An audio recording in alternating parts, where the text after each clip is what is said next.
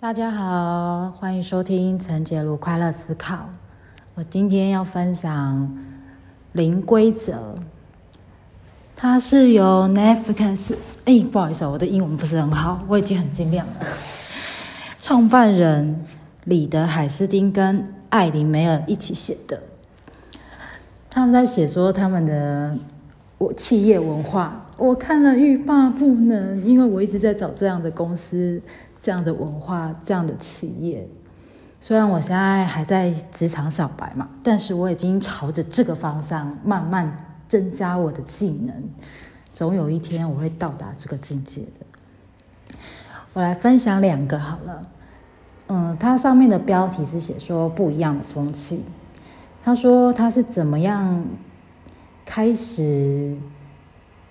到达零规则这个规则呢，是因为他一开始创办的第一间公司，在创立的刚开始气氛很好，但是后来呢，人呃人数员工越来越多了，就开始有人会犯错，然后导致公司赔钱。那这个创办人呢，就只好每犯一个错就增加一条规定。结果呢？规定就是越来越多嘛，目的就是防止相同的错误不要再发生，不要再发生。可是后来呢，他就发现很多人才就流失了，许多有很多灵感的，但是他特立独行的的这些人。有灵感又特立独行的人，就会觉得公司的规定是绑手绑脚的，他最后之都会受不了，然后就跳槽去其他地方。我我也遇过这样的企业文化，因为我之前是在业务单位，本来想说业务单位应该是很自由的，可没想到业务单位除了每天都要打上班下班卡片之外，每天早上都一定要到场开会。说真的，对我们这种业务，我们又没有加班费，我们是靠案件。赚取获利，赚取我们的薪资，我为什么还要被绑？然后做什么事都要报备，还要得得到同意，然后我其实就做的很不爽。后来因缘际会啦，也是找个理由就离开了。然后这个创办人就说，他们后来。当时那个市场本来是从城市语言从 C 加加转变成 Java 的时候啊，他们就觉得啊，必须要改变了。可是他们留下来的这些员工已经被训练成偏重遵遵守既有流程，而不是自由发想或是灵机应变。就他们没有能力改变了，最后这家公司也没办法就卖掉了，卖给他们最大的竞争竞争者。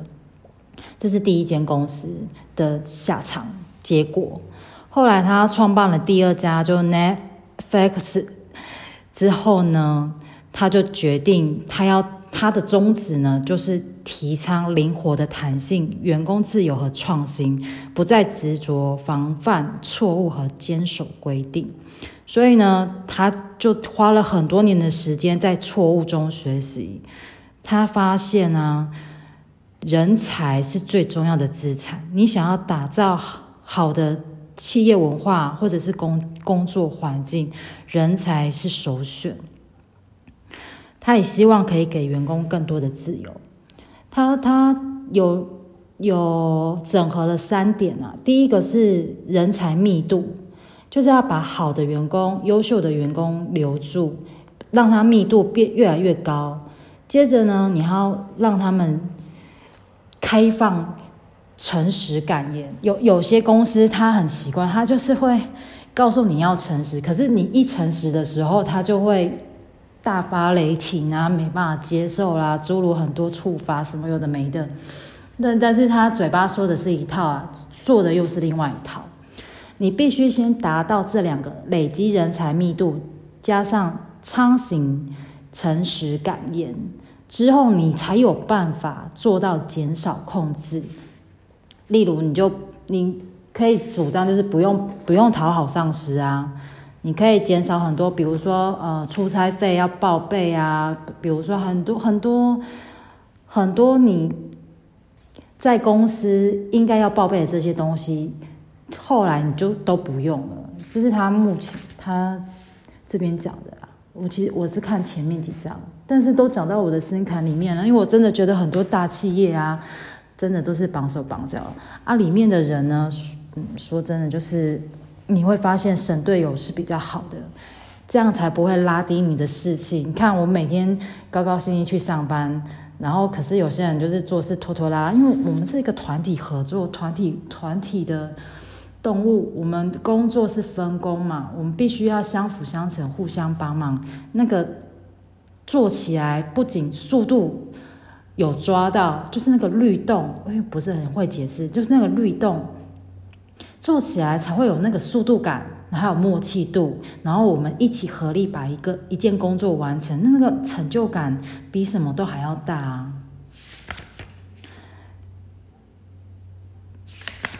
第二点呢，他第二点我看一下啊哦，在这里他说，优秀的人会帮助彼此进步更快。这里面有两句话。第一个呢，是与真正有才能的同事一起工作，令人兴奋，带来鼓舞，而且充满乐趣。再来，第二个是身旁环绕有能力又懂得合作的人才，这些人又能帮助你变得更好，这种喜悦才是重点。我我没有什么职场经历，正在累积当中，但是我有很丰富的恋爱经验。所以呢，我其实我其实找工作啊，我都我真的是运用我的恋爱经验跟我的婚姻，我经历两次婚姻嘛，第二次还在进行中。我是运用这个，我我的人我的能力，也就是我做出来的成品，可能还没有到达那个专业的地步，但是我看人的能力以及我那个看不见的东西，比如说品格啦，比如说。嗯，人跟人之间的，人跟人之间的互动啊，这些看不见的东西，我是很强的。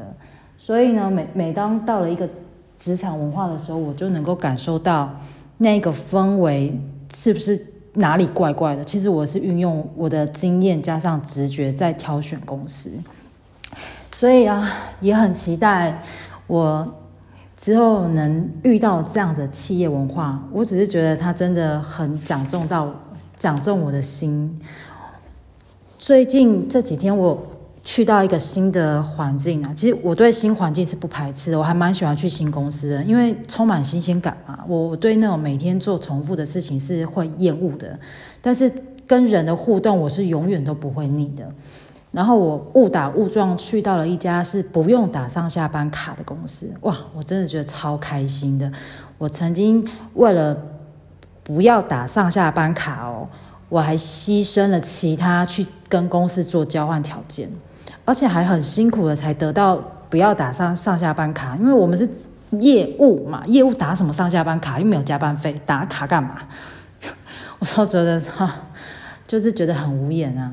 所以我误打误撞就进到了这一这间公司，而且我事情还都没有问哦，因为我那时候的想法是我要选择适合的人、适合的领导。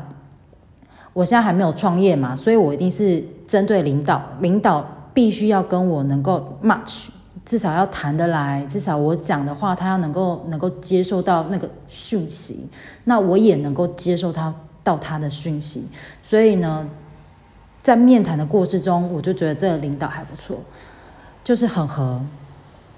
那我今天去上班的时候才发现，哎，不用打上下班卡，嗯，还继续体验体验当中。这个以后呢再来分享。那也因为这一家公司，它可能有一些相关证照可以考取，所以呢，我也准备着手要来考这些相关证照。当然是为了要替自己加薪啊，总不能。总不能进到那场合没有成长吧？所以我给自己立下一个目标，就是我到每一家公司，我都必须要给自己争取那一个公司的相关证照，起码一张，当做收集或收藏都好啦，反正就是算我的一个里程碑。所以我换了几份工作，几乎每一份我都有一份，都有一张证照。这些都是我的步步高升的证据哦。然后我这一次面试的时候，那个老板娘还有叫我把我的证照都带去给她看，然后我还一一的解释我那证照是怎么来的，然后跟了哪一家公司有关系，然后这老板娘也听得很开心，当场就录录用我了。好，这是可遇不可求啦，反正就是做你能做的事情，之后呢就上天安排了。谢谢大家收听，我爱你们，下次见喽，拜拜。